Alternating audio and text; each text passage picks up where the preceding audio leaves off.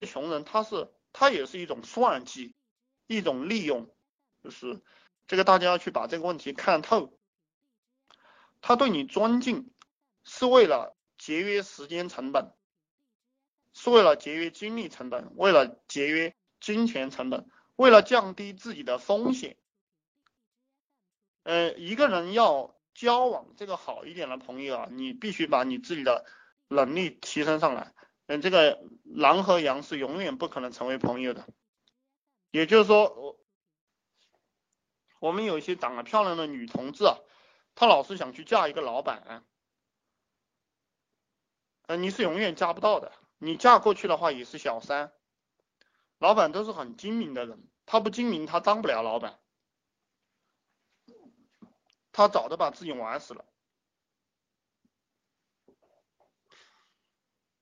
那你要嫁一个老板，你你自己必须成为一个什么？必须成为一个狼。大家是同类人才有同类的话，因为观念不一样的话，这个大家相互之间的这个这个讲的话都是不一样的。呃，我给大家讲一个历史上的一个一个典故，就是这个司马懿啊。这个曹操第一，曹操第一次请司马懿出山的时候，这个司马懿他还搞不清楚天下将归归谁，所以他就装这个麻风病，装装这个瘫痪，卧床起不来了。然后这个这个曹操曹操就找人去请司马懿，然后一看司马懿在那个地方中风了呢，然后这个这个家伙也比较聪明哈。他他就是怕这个司司马懿在装病，然后他晚上又去看这个司马懿，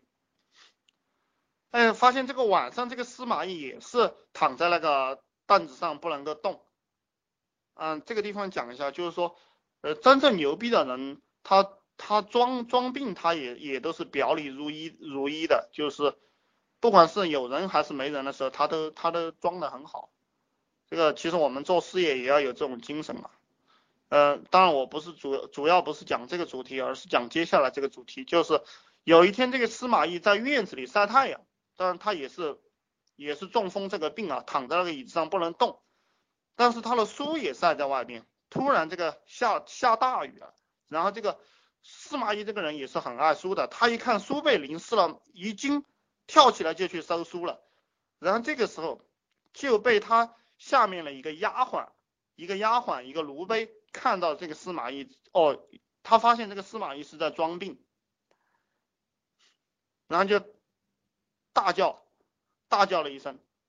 然后被这个司马懿的老婆看到了，就司马懿的这个第一个老婆叫张春华，这个这个女人看到了这个奴婢发现了司马懿在装病，然后就把这个奴婢用刀杀死了，就他这个女人就亲自把这个奴婢杀死了。我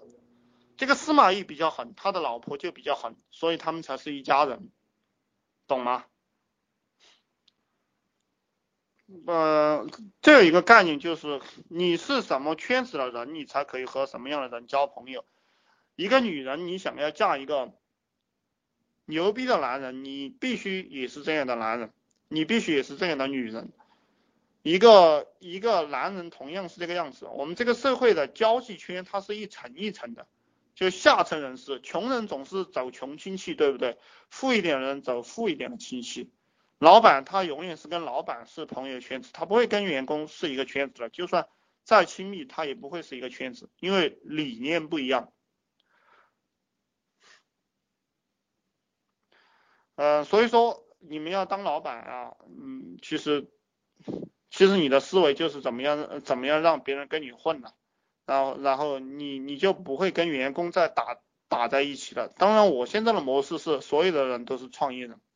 所以我要培养的包括在我这里干的干的人，他们干几年过后都可以自己干了，都都成为都成为一个老板。我觉得这个样子这个模式大家也可以去做，因为我一直讲的也是这样一个模式。这个模式每个人都很拼，因为。他自己是老板嘛，我自己给他灌输了就是这样一个概念。他他在你这个地方拼两三年，比你招一个员工拼二十年都都来得猛。其实赚钱就是在就是在一两年、两三年，一瞬间就完成了，呃，根本就不需要延长到十年、二十年。你你如果我为什么讲老板的主要任务就是找人呢？你你只要找到牛逼的人才了，他他一个人就可以顶十个人，他一个人创造了财富，只要你给他的平台好，他就可以顶他妈几十个员工。所以说，当老板的主要任务就是找人才，然后用好这些人才，管理好这些人才。然后当老板，你不要去想你去干具体的工作，这个概念我讲过很多次了。你都是用一些计策，用一些东西让这个让别人来给你干活。对吧？我最开始讲的这个，怎么样去让这个微信小白给你干活啊？你你让他去教你嘛，教你过后，然后然后你你放出来你的一些呃，包括比如说我有一些录音，还有一些软文，还有一些资料，还有一些其他项目的一些东西，我放给他，他一看他就知道他很弱小了，他知道他很弱小，他想跟我混，然后我我说啊，微信这个不懂。呃，你呃，你你教教我，他说他说你我不用教你了，我我跟着你干，你你这个你就负责把你这个软文这些搞好，我来发就是了，我微信这一块我熟，是不是？是不是我又多了几个免费的员工啊？就给他们分点钱嘛，对不对？而且他还上心，我又不用去学微信，我也不用去摸那个东西，那个东西也很累的，就是你复制粘贴过来。当然，这个讲给你们听也不是太好啊，我也在这讲累了。但我我我这个人其实是不怕累的，就再累再累我也会坚持。比如说，其实我今天给大家讲讲 YY，实际上已经很累了，但我还是会去把这个事情事情做了，我不会去找借口。我开始讲这个累了，就是说我觉得这一块知识对我来讲没有什么意义，所以说我不会去钻研。你就用个计策就让人去干了，对不对？嗯，这个这个虽然说我不是太推崇《三十六计》这本书啊，但我还是建议大家去读这个《孙子兵法》和《三十六计》，包括这种《黄石公三略》这种书籍，呃，五五经奇书的这些书，大家都去读。读了有一个什么好处呢？就是你天天读，天天读，然后遇到任何一个事情，你你的脑袋里都在想计策，你不会跟人硬干了，你你这个。你每一件事情到你这里来，你都想啊，可以用什么办法搞定呢？可以用什么策略来搞定呢？你的就形成了这样一个思维，形成这样一个思维过后，那你说你还会缺钱吗？你不会缺钱的，对不对？其实我们我们学习，我们学习的是一个什么东西？我们学习的目的啊，就是为了让赚钱更轻松，就是为了不蛮干，就是为了遇到任何问题去解决问题。那我们现在在解决一个什么问题呢？就是没钱赚钱，你就是解决这道问题，就跟小学的应用题一样。小学的啊，也给你说说了说了一大堆，问你该怎么办，对不对？问你要答案嘛，就是问你该怎么办嘛。我们现在研究了一个课题，就是没有钱怎么赚钱，怎么空手套白狼